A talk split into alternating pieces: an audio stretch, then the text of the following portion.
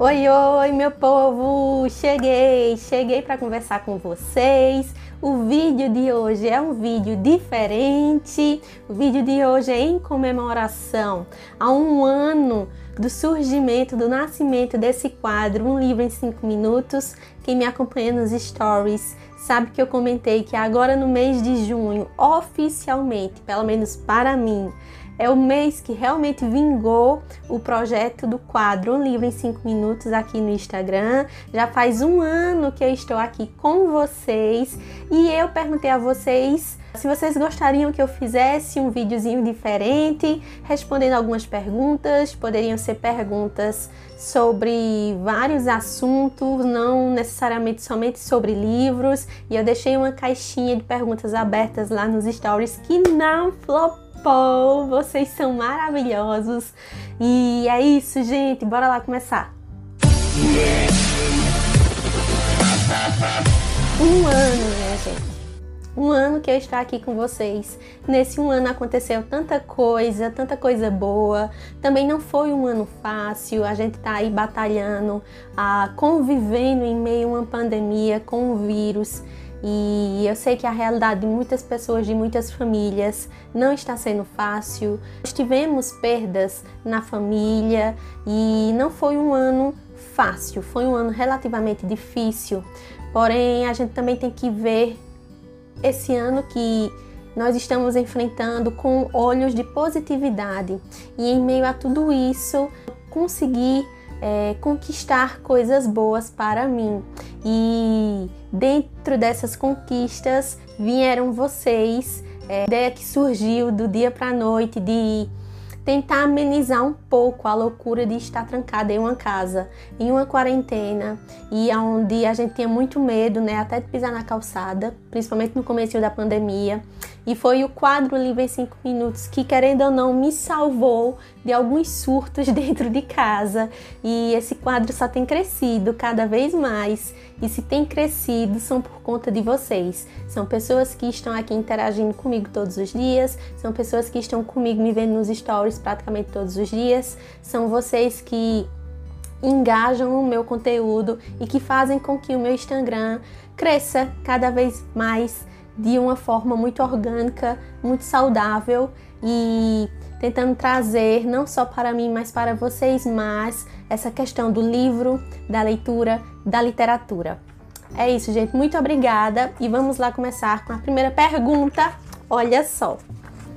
Tcharam! Primeira pergunta: O que te inspirou a começar a escrever? Eu nunca me vi escritora. Eu sempre me vi leitora sempre gostei de ler desde criança, né? E eu sempre li muito, muito, muito. A escrita veio como um incentivo. É, só, só precisaram fazer uma pergunta. Daiane, você lê tanto que eu tenho certeza que aí dentro tem alguma história boa para contar de tanto que você lê. Escreva. Eu só precisei disso, só precisei ouvir isso. Qual a parte mais difícil da escrita para você e a mais fácil?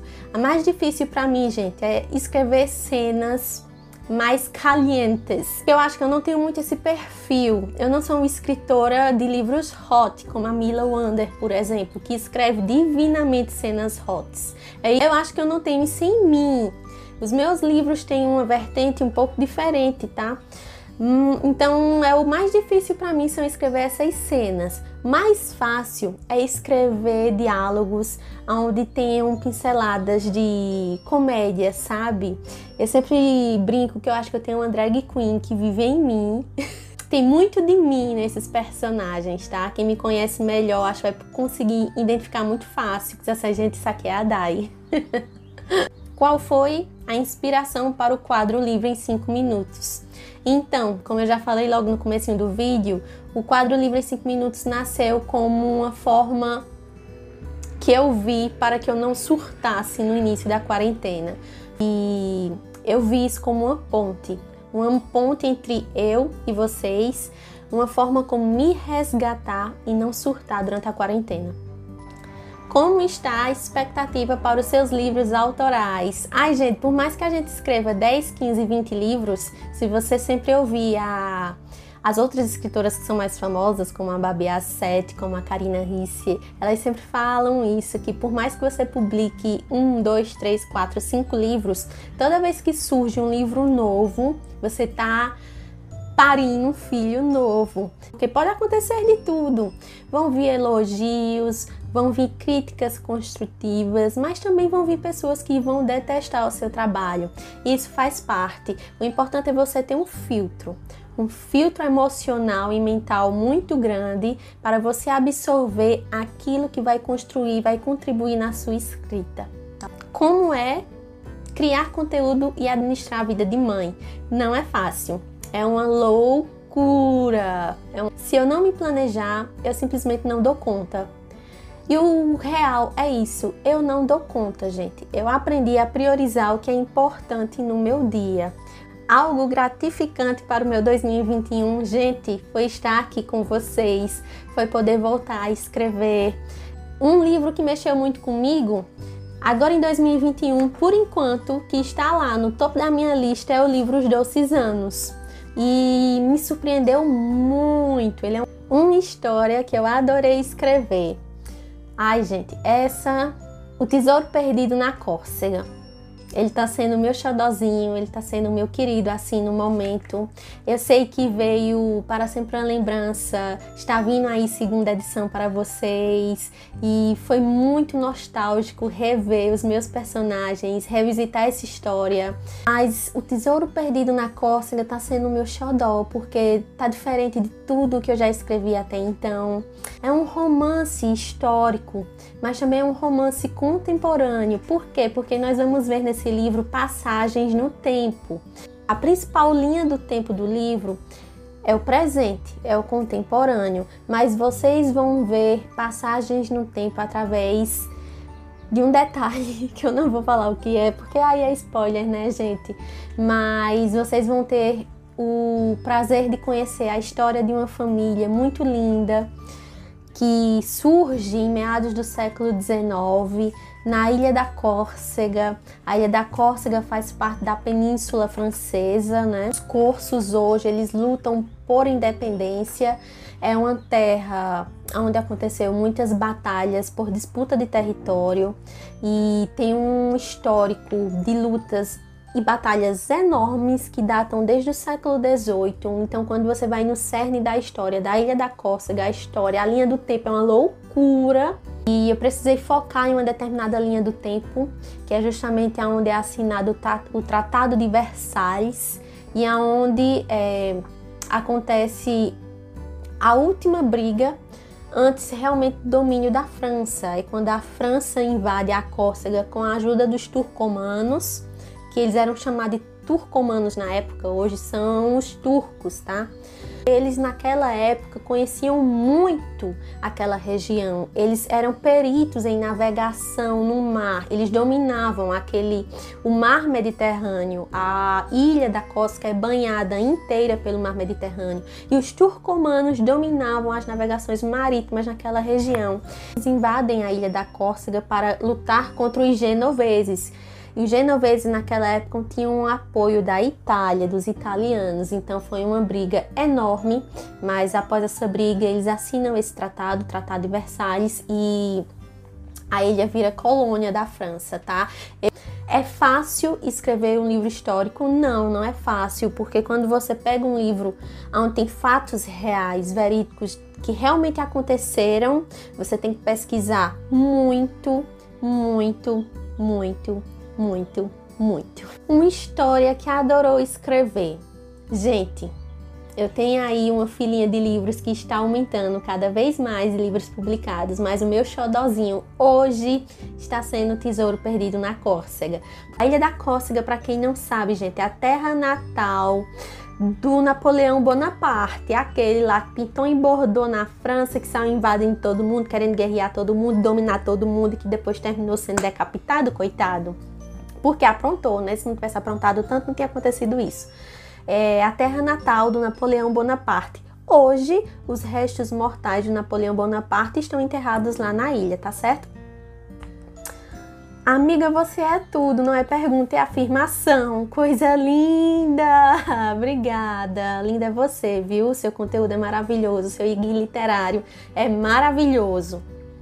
Qual a sua maior dificuldade na hora de escrever uma história?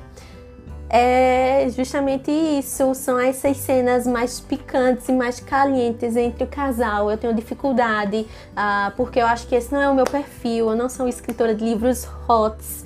Então eu tento. Não que essas cenas não estejam presentes nos meus livros, quem já leu sabe que tem. Mas eu tento suavizar a minha situação.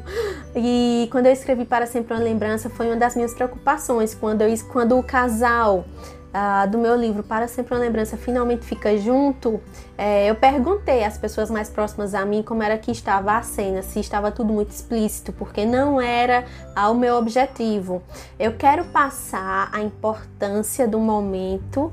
Uh, mas não de forma muito escrachada. Eu gosto de deixar as coisas subentendidas e isso é o que mais me traz dificuldade na hora de escrever, tá? Próxima pergunta como começou o amor pelos clássicos? Então, meu amor pelos clássicos começou há pouco tempo, começou o ano passado. Como foi isso? Eu comecei a assistir um filme chamado Longe deste Sensato Mundo. Caí de paraquedas nesse filme, nem, nem sei porquê, comecei a assistir. Quando eu comecei a assistir, eu descobri que ele vinha de um livro do mesmo título do filme, Longe deste Sensato Mundo, e o autor era chamado Thomas Hard. Eu não conhecia esse escritor, então eu fui pesquisar. Pesquisei sobre ele e pesquisei editoras aqui no Brasil que talvez tivessem esse escritor publicado, né, aqui dentro do nosso mercado literário. Foi quando eu cheguei na editora Pedra Azul.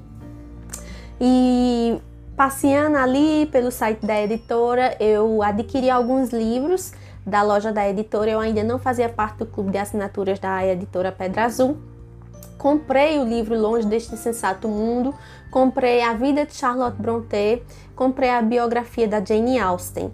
Pronto, foi a partir daí que eu comecei a me apaixonar pelos clássicos. Eu achei a escrita do Thomas Hard fenomenal e eu achei a biografia de ambas as escritoras fantásticas, apesar de eu já ter conhecimento sobre a Jane Austen, eu não tinha um conhecimento forte sobre as irmãs Brontë, tanto que eu confundi na época, quando eu li o livro A Vida de Charlotte Brontë, eu pensava que a Charlotte Brontë era a escritora do Morro dos Ventos Vivantes. Veja como eu não tinha muita noção da coisa. Então eu descobri que eram irmãs. A Charlotte Brontë era uma, a Emily Brontë era outra e a Anne Brontë era outra. E a escritora do Morro, que eu já tinha lido na minha adolescência, era Emily e não a Charlotte. Eu achei a vida delas fantásticas e foi a partir daí que eu comecei a me enveredar pelos clássicos e me apaixonar cada vez mais por esse vertente da literatura que não é todo mundo que gosta, né? Muita gente acha os clássicos difíceis de ler, quando na verdade, pelo menos hoje, eu não acho. Eu aprendi a ver os clássicos da literatura com outro olhar, um olhar mais maduro. É isso, gente. Chegamos ao final dessas perguntas maravilhosas. Eu nem sei se vai dar para colocar todas as perguntas aqui, porque o IGTV só deixa a gente postar 15 minutos de vídeo. E eu não sei como é que vai ficar essa situação, porque eu tô achando que ficou enorme. É isso, gente. Eu quero passar aqui para agradecer. Obrigada pelo carinho, obrigada pelas perguntas. Todo mundo que respondeu lá a caixinha de perguntas. Se sintam todos abraçados. Vocês são muito queridos. E vamos juntos, vamos continuar. Os trabalhos continuam. É isso aí. Tchau!